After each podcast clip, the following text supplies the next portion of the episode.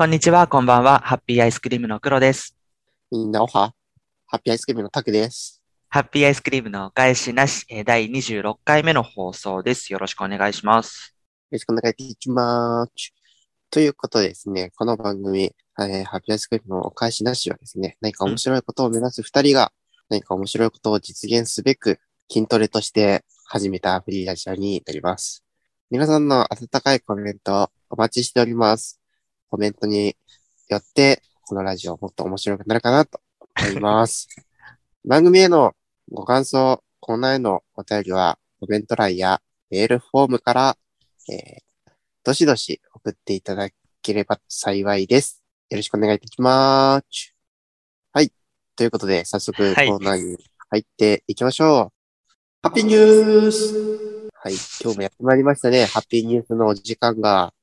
さあ、今日ははいどんなハッピーニュースがあるのかと思いながらツイッターで調べてたんですけど、うん。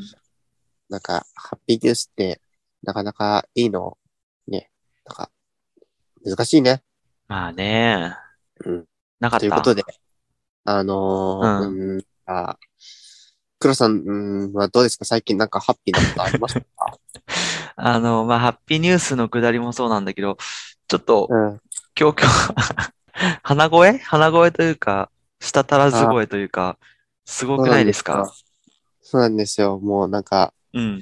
3月もね、中盤に入って、花粉がすごいうん。まあね。そうですよ。もう、お盛んなことで。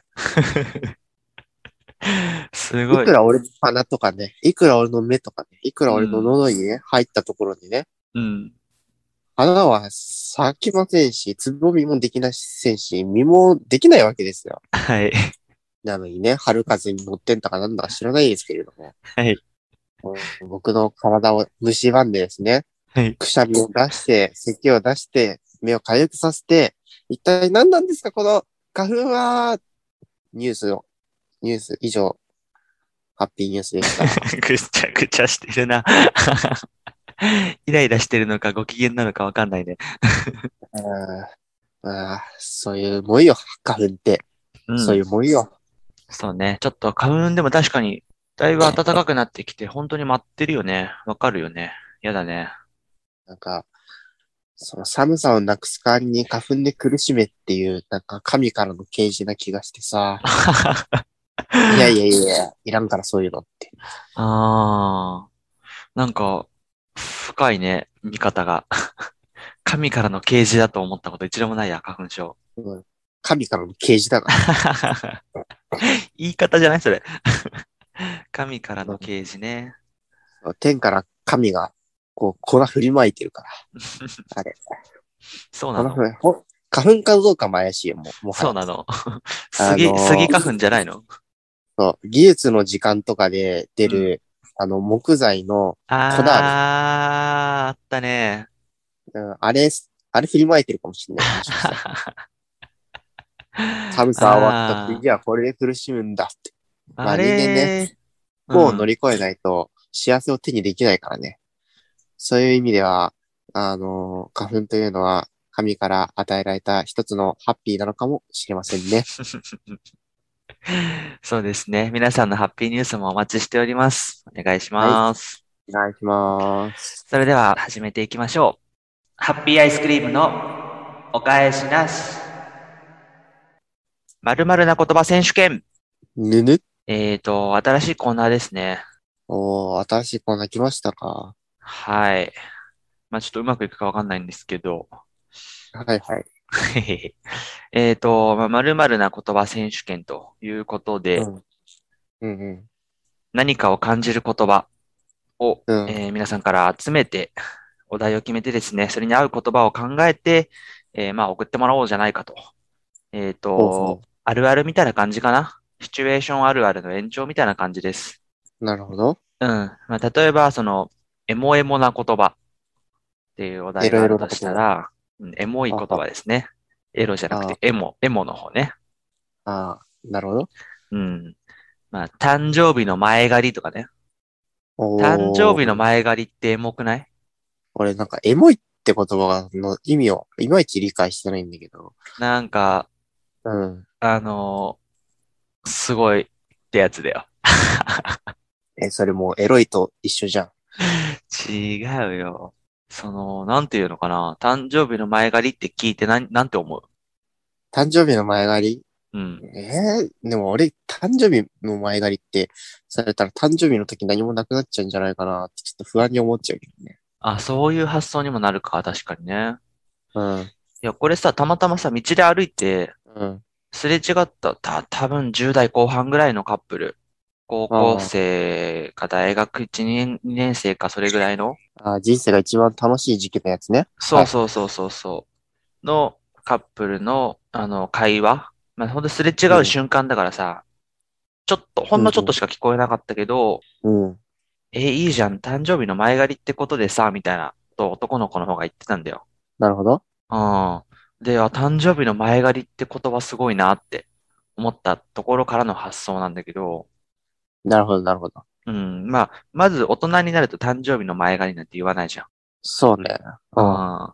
だから、誕生日の前借りって言ったら、まあ、小さい子供が親に何か物をねだるときとかうん。っていう懐かしい気持ちもあるし、まあ、そのあ、男女のカップル、今回の例みたいにカップルでも、うん。ん、なんか、エモいじゃん。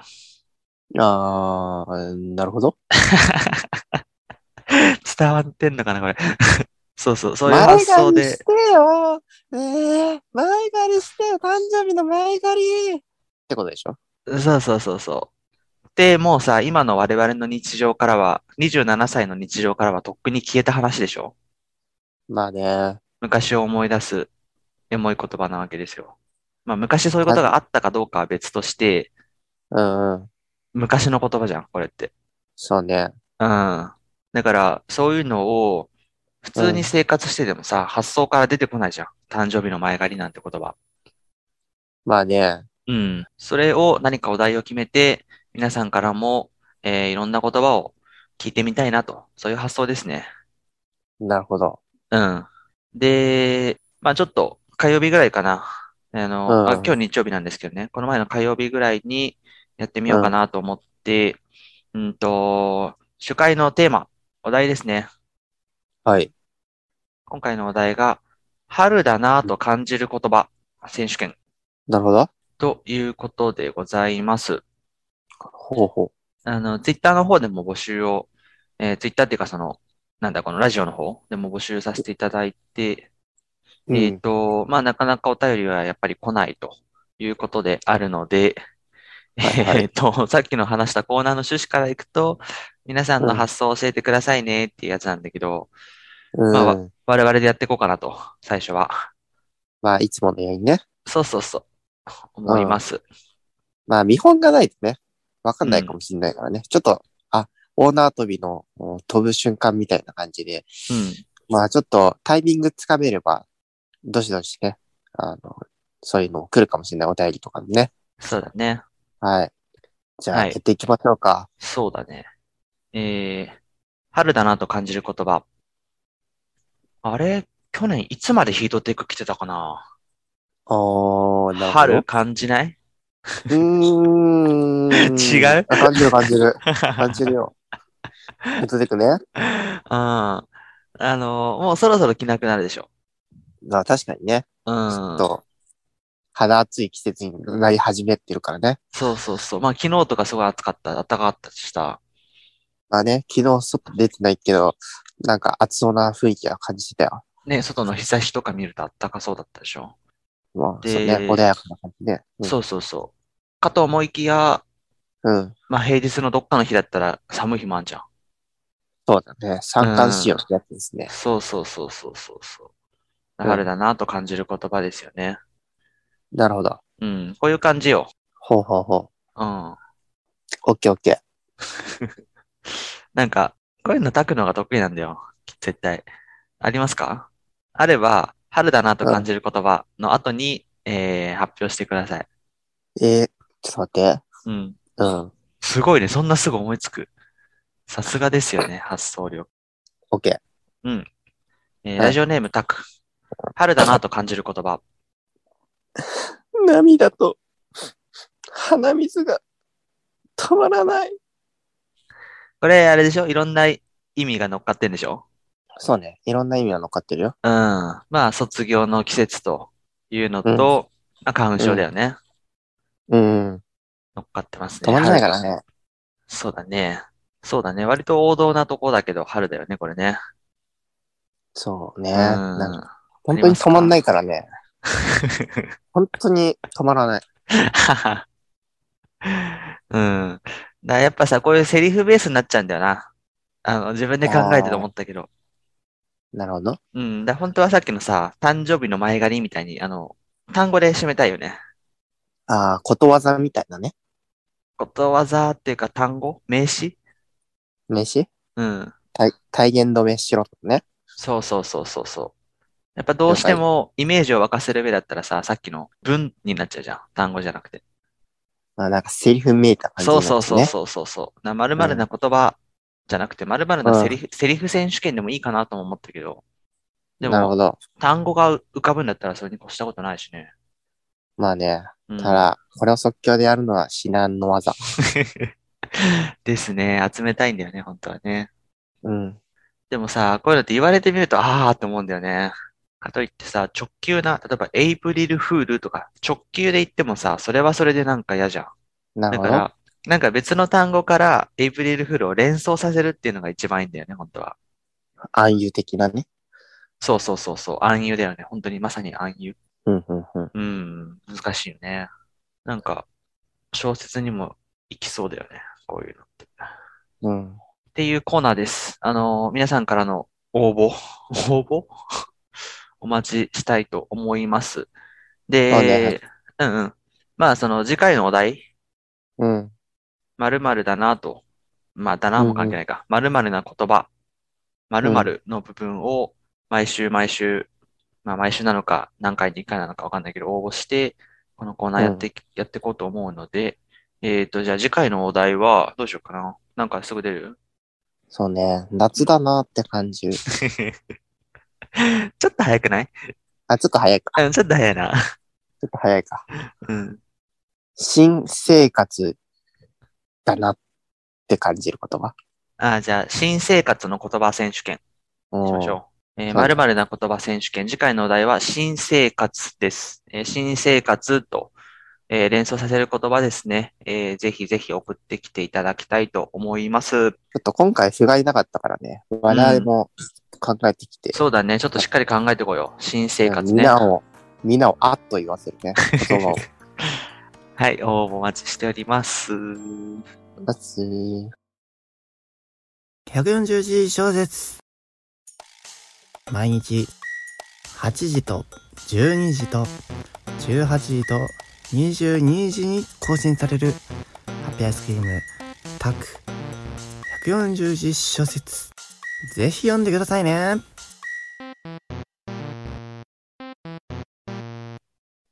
ハッピーアイスクリームのお返しなし。えーっと、昨日結構暖かかったじゃないですか。そうですね。うん。だからさ、まあ朝洗濯物干して、うん。で、まあ何しようかなと思ってさ、ちょっと外出て、うん。あの、プラネタリウム行ってきたんだけど、おー、行くか。なるほど。ああ、あったかいのにね、あったかいのにプラネタリウム。プラネタリウムってまあいいさ、ね最近行ったことある？大人になってから。いやー、プラネタリウムには行ってないけど、うん。あの、家庭内プラネタリウム、ああ、行ってたね。うん。それいいよね。あれでたまにって感じかな。え、あれ、人の、人のために買ったら自分にも欲しくなっちゃって買ったってやつでしょ？えー今一番欲してるの俺だからね。あ、そうですか。そうです。そうです。はい。うん、ね、プラネタリウム、あの、自転車でちょっと行ったとこ、まあ3キロぐらいかな、3、4キロぐらいのところにショッピングセンターがあって、その中にプラネタリウムが入ってて、いや、すごいよね。自転車でちょっとっていうのが3、4キロだもん。すごい。3、4キロってでもさ、自転車やったら20、2、30分とかなのかな？まあ何分かかったかちょっと測ってないけど、まあまあ行ける距離じゃない？ああ、そうか。そういうもんか。まあそうかもしれんね。そうそうそう。で、プラネタリウムなんて、うん。いつぶりだろうっていうぐらい、あんまり行かないからさ、行かないっていうかそもそもないしね、あんまりね。プラネタリウム、ちょっとむ難しいよね。なんか、どういうタイミングで行けばいいかね。そうだね。うんなんか、確かにね。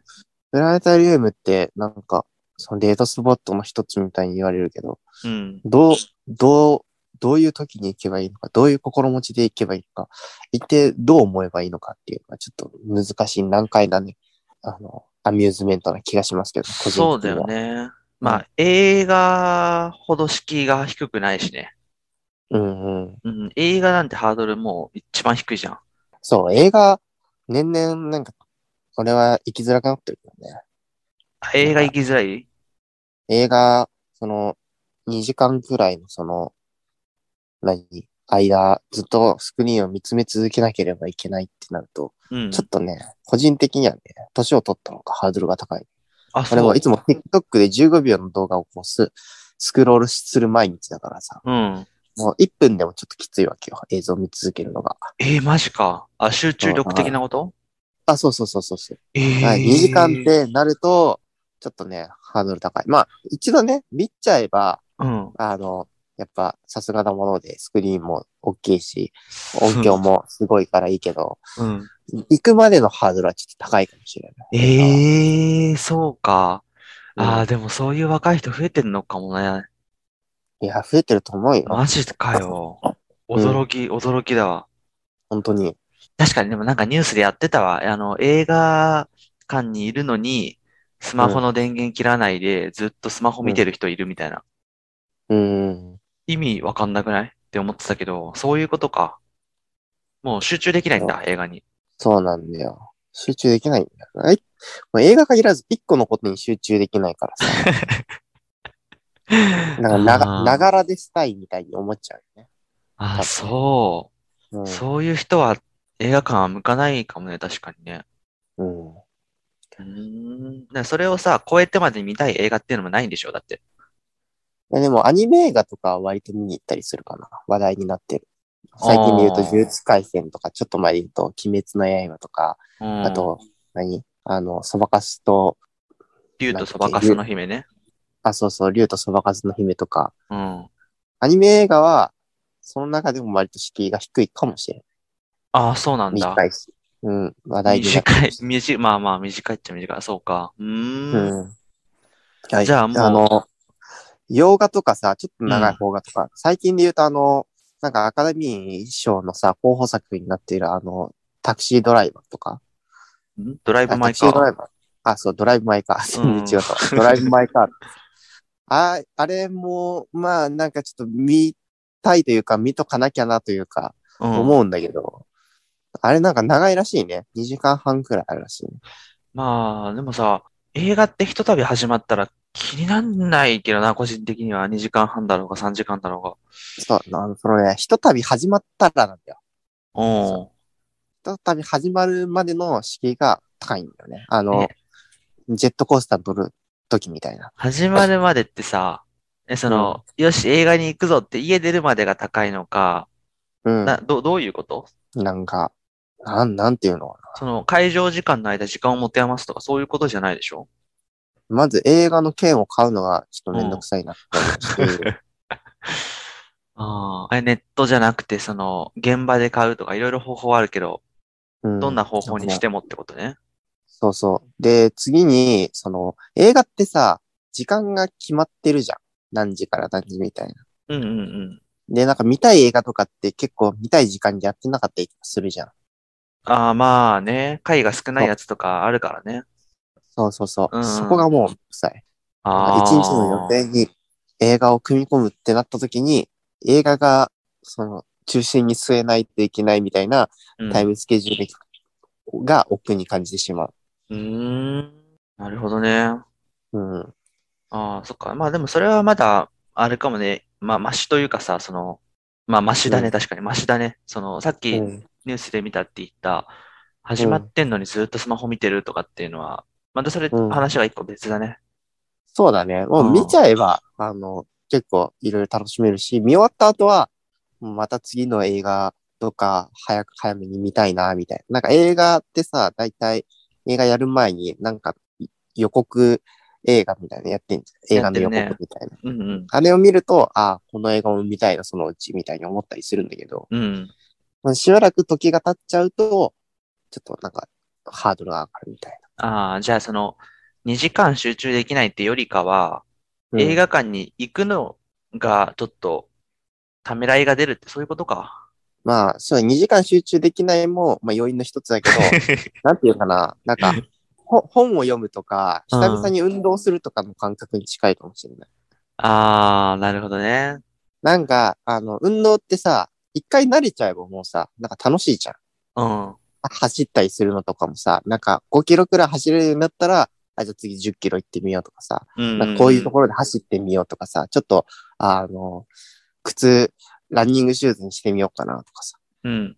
なんかいろいろと思うところ出てくるけど、でも走る前に、あ走ったら絶対楽しいってわかんだけど、なんか最初の走るのにためらいを生じるとかさ、ああ、読書とかもそうで、本とかってさ、なんか一回世界観に入り込めば、もうずーっともう終わるまで読めるんだけど、続き気になるし。なんか、最初の10ページ、20ページを読むのが、なかなか集中力が続かなくて、そっとじして、積んどくしちゃうみたいな。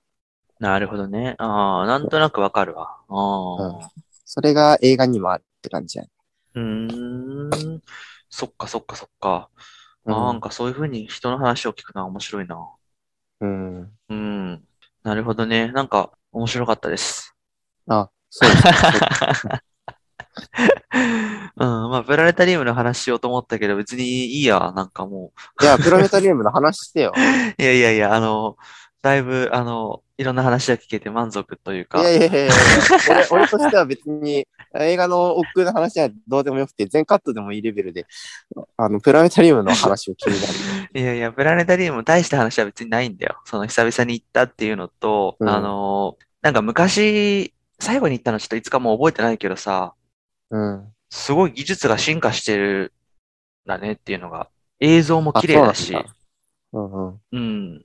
うん。で、まあ、リクライニングシートみたいになっててさ、はあ、はあはあ、あの、もう真上、天井をうんもうそのまま何の負担もなく見られるっていうさ、うんうん感じだし、やっぱ映像も綺麗だし、宇宙の神秘っていいや、みたいな、そんな風に思ったね。プラネタリウムってなんかいろいろ教えてくれるんだっけ？あれは何座で、これは何座で、みたいあの、昔のイメージはそうだった。な。けど、だ昔、ほんと小小学校とかの時に、うん多分、なんか学校の行事かなんかで行くのかなうん、学校だったか、町内会だったかそうそうそうそう、科学館に行って見たなーって。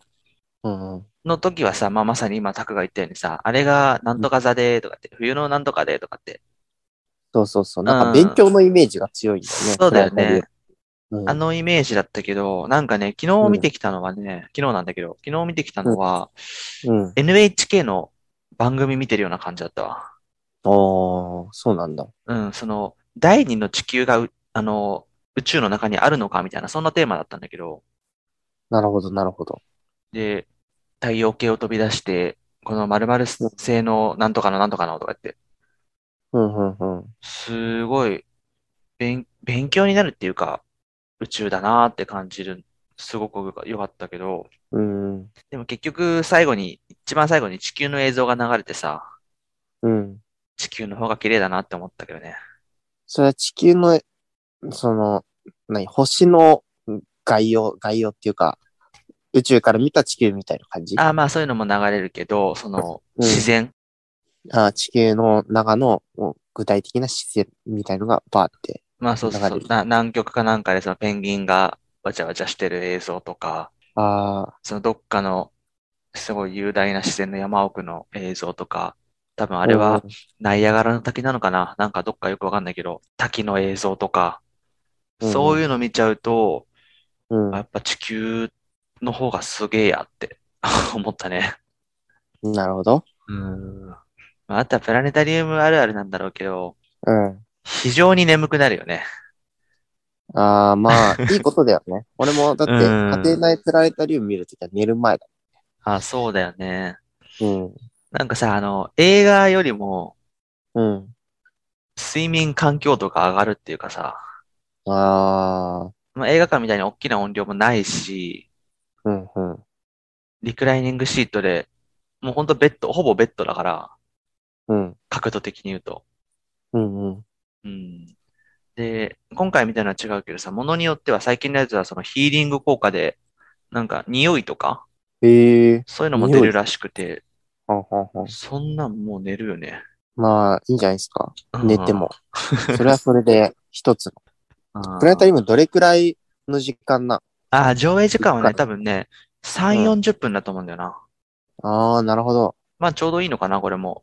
いろんな人にとっては。お値段はどれくらいなんですか？千、いくらだったかな ?1500、600円だったかな？確か。ああ、そうなんだ。まあだから映画よりかはちょっと安いぐらいな感じかな。なるほど、なるほうど。ん。うーん、プラネタリウムね。俺も、なんかしばらくい、しばらくっていうかもう小学生以来行ってないから、うん。まあ、黒がそう言うなら、俺もちょっと見に行ってみようかな。3、40分だったらまだ映画よりは長くないから。そうだね。まあ確かにえアニメ予約？1個分ぐらい。予約とかや必要なの？予約、まあわかんない。その混雑状況にもよるんだろうけど、普通の映画みたいな感じで、席が空いてれば、その場で、あの、購入できるチケットも。おー、なるほど。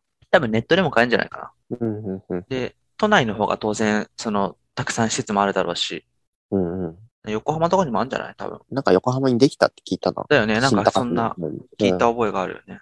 うん。うんそうそうそう。そんな話がありましたね。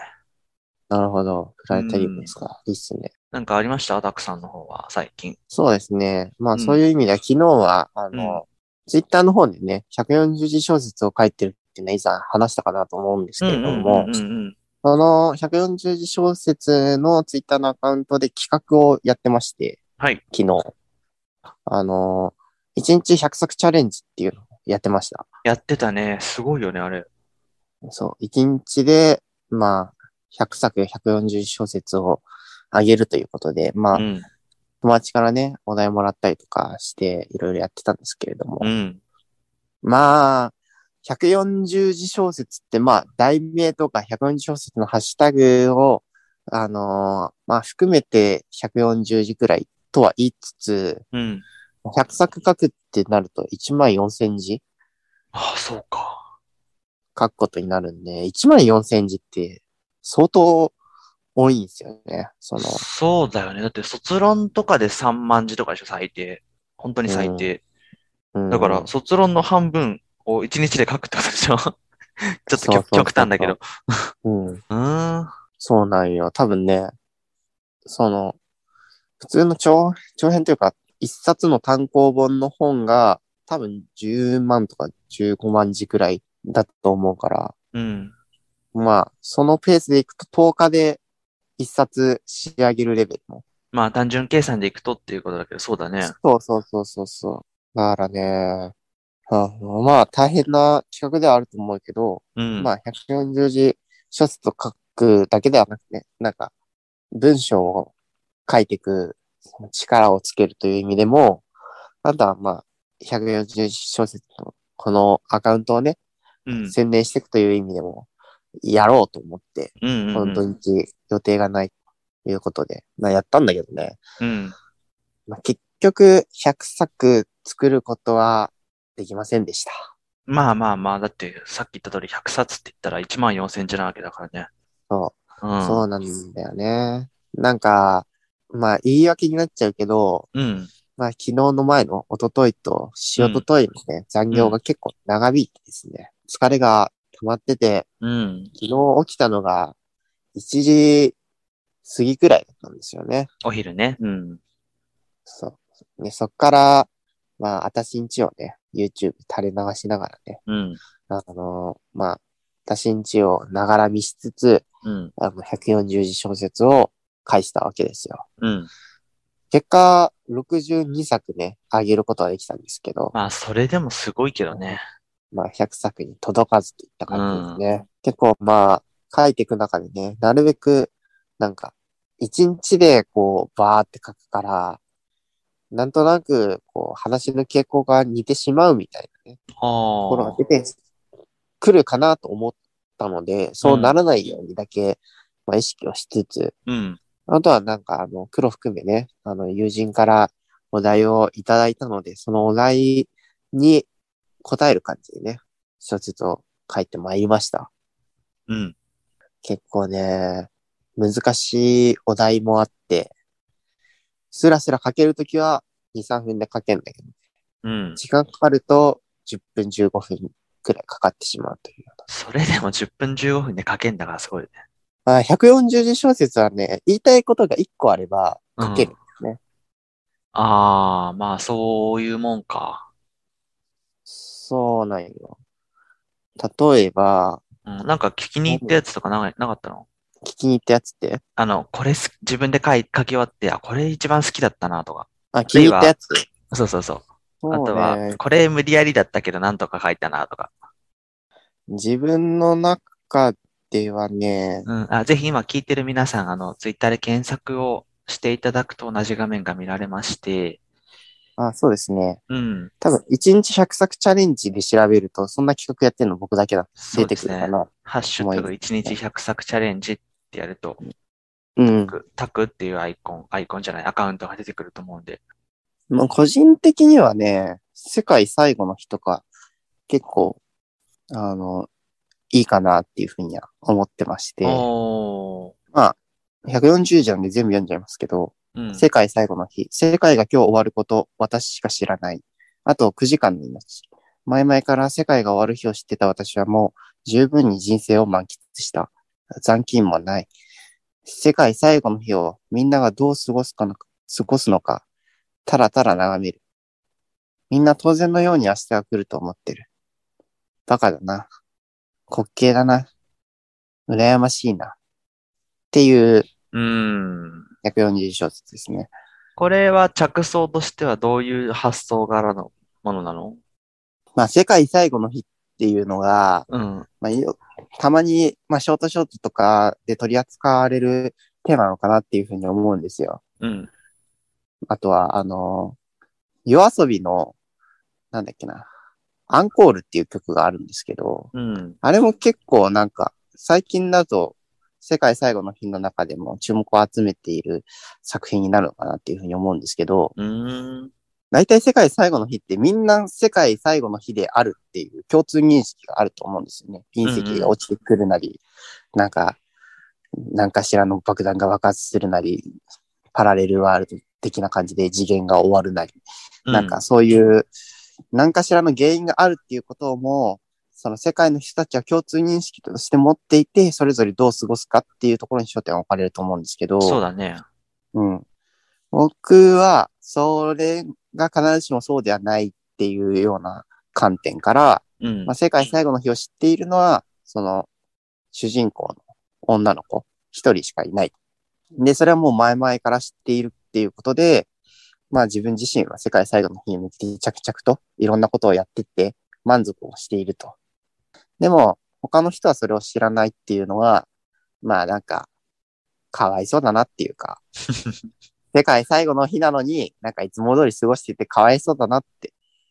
もっとなんか世界最後の日なんだから、世界最後の日らしいことをすればいいのになっていうふうにも思うんだけど、うん。でも明日も世界が続いていくと思いながら世界最後の日を迎えるっていうのが、羨ましいなとも思うっていうような。なあ。なるほどね。そう。それって、みんなが世界最後の日を知っていたら絶対にこう出てこない発想かなっていうふうに思うから、うん。世界最後の日を一人だけ知っていたときに、それを誰にも言わなかった時の女の子の心情っていうのを、なんか、それなりにコンパクトに書けたかなっていう意味では、個人的には好きな作品ですね。おー。そうですか、そうですか。うん。あすごいよな。まあ、あと、その、まあ、ツイッターの方にも書きましたけど、一番いいねがあったのが、うんうんうん専業主婦の青春ですね。うん。うんうんこれはまあ、なんかもう、それこそ私んちの、その、お母さんうん。と、そのママ友たちが、こう、ワイワイやってるのを見て、なんか楽しそうだなって思って、これも2、3分、もう1分くらいで書いたんじゃないかなっていう作品なんですけど、うん。なんかこれ読むと、専業主婦の青春。学生時代の青春はキラキラしてるし、仕事をやってた頃も情熱あふれて青春したなって思うけど、専業主婦になってからも私は青春しているって胸を張れる。掃除をして家をきれいにしたり、子供の成長を見守ったり、夕飯の買い物をして、ふと見る夕焼けに懐かしさを感じたり。っていう小説なんですうけど、ん、いいね。これもまあ、なんかスラスラと書けるやつで必ずしも適当に書いてあるやつではなくて、うん。まあ、なんかパッと思い浮かんで、パッと書いたからこそ、それなりになんかいいの書けたな、みたいなのもあったりして、うん。これはそれなのかなっていうふうに思いますね。そうだね。これはなんかもっと見てみたいってなるね。140字じゃなくて。そうそうそうそう。なんか、140小節って短いから、コンパクトにまとめないといけなくて、それで一個の話が完結するっていうのと、うん。まあなんか続きが見たいなって思わせるような終わり方をするの。二つに分かれるかなと思うんだけど、これは後者のパターンでしたね。そうだね。この人が、うん。じゃあどんなことがこれから起こるのかみたいな。なんか一番さ、その小説の最初の一文みたいじゃない？そうだね。うん。で、この主婦が主人公でいろいろなんかあんのかなみたいな。そうそうそうそう。引きがあるよね。うん。やっぱ大人になるとね、青春って言葉なかなか使えないと思うけど、大人は大人でね、まあそれぞれの人生、それぞれ楽しんだり、まあなんか大変だったりするから、うん。振り返ってみれば、青春めいたことをね、大人になってもしてるっていうのを書きたかった作品ですねう。ん。いいですね。うん。個人的に書くの、ちょっと難しかったなっていうのは、ああ、なんとか仕上げたな、みたいなやつね。そうだね。まあ、定例会議とかか定例会。定例会議は、割と後半だったっけ？後半だね。定例会議。140小節。定例会議は今日も長い。幹部があーだのこうだの言って長引いている。でも、そのあーだのこうだのレベルが高い。定例会議は長いだけ生産性はかなりある。でも、長いんだよな生産性があればいいってもんじゃない。生産性がなくてもいい。コンパクトにしてくれ。っていう作品ですね。はい。まあ、これは、その、いくら生産性が高いとか効率性が高いとか仕事に意味があることでも、その仕事のやりがい的なもの、ところでつまんないとちょっと嫌だなって思う。まあ、どちらかというと若い社員の気持ちを描いた作品になるんですけど、定例会議ってあんまり個人的に思い入れがないからうん。書くの大変だったなっていう。単純に。ああ、まあそうだよね。その自分のさ、普段うん知らない領域の言葉うんって書きにくいだろうなっていう発想のもと、うん。うん。あの、これ僕が提案したお題でしたよね、多分。そうですね。後半のお題は、割と黒さんに出していただいたお題で書いてますね。そう、だからさ、あんまりタクが普段接しない領域、だからその一個前の免停とかさ、あとはの、納税とか、うんうん。そう、そのあたりってあんまり触れない領域だから書くうのんすごいあれかなと思ったんだけど、すごいうん納税もいい風に書いてたしね。納税はね、まあ、ぶっちゃけ言うと、うん。あの、過去に、あの、角田光代さんっていうああ、はいはいはいはい。小説家がいるんだけど、ガーテレビに出てる時に、うん。なんか、橋とか見ると、あの、小説家って印税すごいたくさんもらうじゃないですか。うんうんうん。で、まあ、もちろん、もらった印税は納税してるわけなんですけど、その額がすごい多くて、金持ちになったなって思う瞬間ありますか？みたいになった時に、うん。散歩してて、橋を見たりとかすると、あ、あれ、私の税金で建ててると言っても過言ではないな、みたいうん。な。その建設費とか考えると自分の納税費よりも、その建設費が下回ってたりとかすると、あ、あれ私が建てた、みたいに思っちゃうみたいな話を聞いて、はあ金持ちってなんかすごい発想するな、みたいな。はあ、なるほどね。そっから着想を得て金の金持ち同士が散歩したらこうなるんだろうな、みたいな感じで、ああね。ああ、なるほどなるほど。うん。じゃあまああれか、全くゼロからの知らない領域の話っていうわけにはなんなかったんだね、これはね。そうだね。まあ、あの、普段みたいに4作を1日で上げるとなると、まだ時間の余裕がありますけど、この時も結構ラストスパーっていうか、10もう夕時方だもんね。うん。そう半とかそこら辺まで行ってたから、うんうん。もう急ぎながら書くってなると、過去のこう、思ったことみたいのを、どんどん書かないといけないな、みたいな。あお題もらったら、偏見ではないですけど、それに対して一個思うことをバーって書くみたいああ、なるほどね。以前頭の体操になったんじゃないですかね。な。うん。結構楽しかったね。このうん100作チャレンジ。結構モーメントにまとめてるから、自分自身見返して、うん。結構見返すと誤字脱字とかあったりするんだけどね。うんまあそこはちょっとご愛嬌でって言ったところであるんですけど。確かに誤字脱字ってこのジャンルでやっちゃうとちょっとあれだもんね。そうなんだよね。もったいないよねって編集機能ついてないよね。ないんじゃないかな。そう。だからね、直そうとするとそれを全部消してまた一から上げないといけないから、うん。そうなると、なんかまたさ、100作チャレンジしたその日に作った作品じゃなくなっちゃうから、だからもう、誤字脱字も含めて、まあそれはそれも作品ということにしとこうかな。しとこう次回の100作チャレンジでは、うん誤字脱字もないように、しかも100作しっかりと、それなりのクオリティで仕上げるっていうのを目標にやっていきたいなって思います。